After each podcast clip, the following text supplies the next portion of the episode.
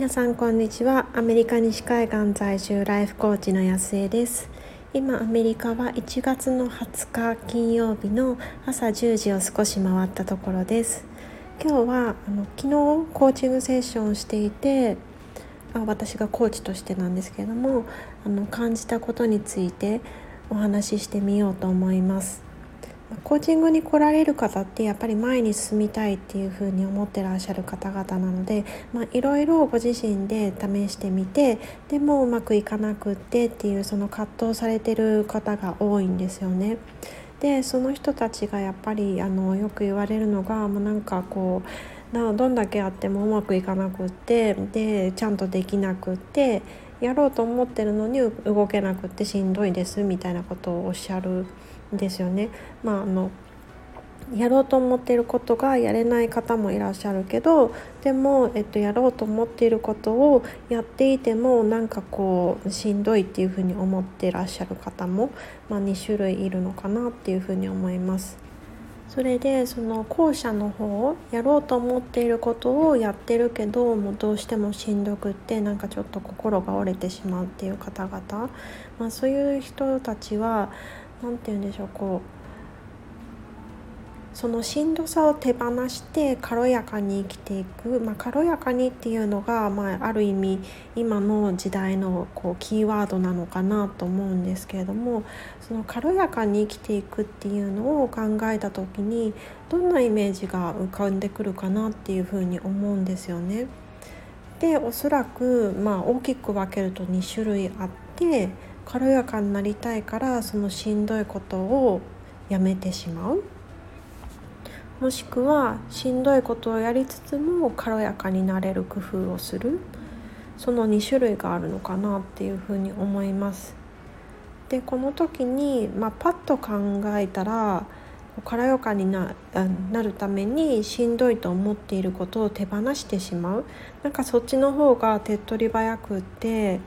まあ、すぐにもうなんかこう肩の荷が下りるというかこうホッとできるようなイメージはありますよね。でもその時にじゃあその道を選んだ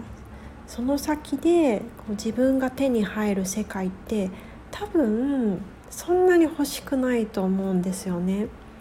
で今しんどいって思っているのは、まあ、自分のその今の限界を広げようとしているというか自分のをストレッチしようとしている新しいことだったりちょっとチャレンジングなことをやっているからしんどいっていうふうに思っているはずでそれをもうやめてしまうっていうのは今の現状をずっと続けていくっていうことになるので、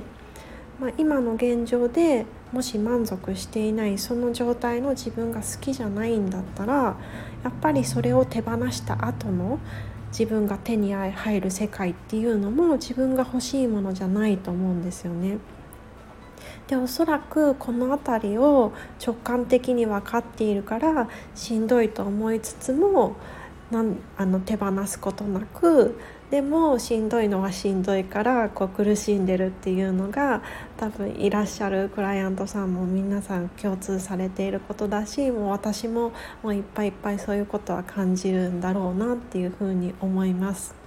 じゃあ自分が望む世界を手に入れたいでも目の前にでやっているその自分をストレッチしようチャレンジしようっていうことがしんどいっていうふうに思ってしまう時それはじゃあどうしていったらいいのかなっていうふうになると、まあ、2つやり方があると思っていて一つはその自分が今しんどいっていうふうに思っていることはその自分が手に入れたい世界こうなりたいっていう場所になった時の自分から考えたらどういう何て言うんでしょうどういう見方になるだろうっていうふうに考えること。おそらくその手に入れたい世界に行ってる自分っていうのは今の現状の自分とは違ってお多分大体の場合はレベルアップした自分になってると思うんですけれどもその自分だったらどういうふうにできるのかどういう考えを持って具体的にどうやってやっているのかっていうのを想像して試してみる、まあ、先取りしてその自分を味わってみるっていうのも一つの手かなと思います。それがなんとなく具体的に思い浮かばない場合にはそのしんどいしんどいって思い続けながらやっているこうことってもう本当にしんどいと思うのでじゃあそのしん,、まあ、しんどいことかもしれないけれどもそれをちょっとでも楽しくできるようになるにはどうやってやったらいいだろうっていうふうに考えてみる今の自分でできることを考えてみるっていうその2種類があるかなと思います。まあ、そのどちらが使いやすいかっていうのはその皆さんの置かれている状況ですとかその対処したい、まあ、しんどいと具体的に思っていることによって違うと思うんですけれども未来の自分のやり方をの可能性を考えていくか今の自分で楽しいと思える方法を考えていくかっていうふうにやっていくといいんじゃないかなと思います。でもちろんそのしんどいしんどいと思っていてもその例えばそのコーチングセッションに来られる方だったら毎まあ、2週間から、1ヶ月に1回はコーチのところに来てで一緒にお話ししながら進んでいくので、まあ、しんどいなりに多分進めることは進めると思うんですよね。でも根本的にそれをやることがしんどいっていうふうに思っている限りはそのやっていることっていうのは、まあ、作業的になるというか、まあ、そのしんどさによってはもう修行とか苦行みたいな感じになっていく。でそうするとそんなこうなんかしんどいことって私たちこう極力やりたくないじゃないですか。だからおそらく ToDo として決めたことは、まあ、最低限かろうじてやったとしてもそれ以上をじゃあどんどんどんどんあの進んでいってやってやってやってやろうみたいな気持ちにはならないんですよね。でそういう気そういうふうにどんどんどんどん進むそれってやっぱり私たちがそれをやること自体が楽しいっていうふうに思っていることそれしかないんですよね。自分のことを振り返ってみてもコーチングの勉強を始めた当初やっぱりその英語でそのコーチをしてっていうのが結構私にとってはしんどいことででそうするとやっぱり最低限しかやりたくないじゃないですか。その時に、最低限求められていたのが1週間に1回のペースで自分がクライアントとしてコーチングセッションを受ける練習と自分がコーチとしてコーチングセッションをする練習その2回と、まあ、グループコーチングもあったんですけどやりましょうということになっていて、まあ、それ以上にそのもっともっとその相互コーチングしてで練習していってっていう道もあったのに、まあ、それにそれをやった方が、まあ、自分としてはそのコーチングスキルをつけたかったので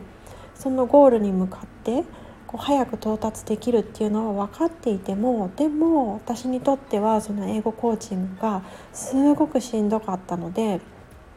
やっぱ必要最低限しかやらなかったんですよね。でそのしんどかった理由の一つのところが、まあ、きちんと全部全部こう100%相手の話が理解できなかったっていうところがあったんですけれどもでまあ別に理解できなかっただけじゃなくてそれに対して自分がリスポンスするっていうところのマインドができてなかったせいもあるんですけれどもそのマインドのところが何か聞き逃してしまったりとかちゃんと理解できなかった時それがなんか自分の英語のスキルのせいでみたいな内側のベクトルから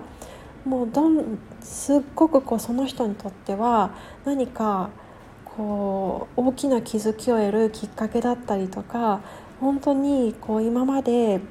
見えてなかった自分の一面が見えるそんな大事な大事なこう瞬間でもあるんですよね。だからそれを本当に全部その人と一緒に共有したいっていうそういう思いになった時この英語のコーチングの練習っていうのが私にとってしんどいことから、まあ、大変ではあるけどでもこう楽しいこと仲間と一緒にできることっていう風に変わったんですよね。そうするともうどんどんどんどんやりたいからそれ、まあ、もちろんその1週間に1回ずつのペースでっていうのは変わらなかったんですけれどもじゃあ前回のそのペアの人に連絡してそれとは別にあのアディショナルで練習しようよとか言ってどんどんどんどんこう練習するようになってそうすると自分もどんどんできるようになるからそれも楽しくってで、まあ、大変なりに楽しみながら進んでいくことができたんですよね。でこんな感じでやっぱりそのしんどいことをしんどいままにしないそれをいかに楽しくできるようにするかっていうのがその頑張っている間のプロセスも楽しめることになるしそしてそのゴール自分の望んでいる世界に到達できるそのスピードももうぐんと速くなるっていう風に感じています。今日はえー、昨日のコーチングセッションから感じたことに関してそのしんどいっていうふうに思って進むことについて思ったことを感じたことについてお話ししてみました。どなたかの考える参考になっていたら嬉しいです。では今日も素晴らしい一日にしていきましょう。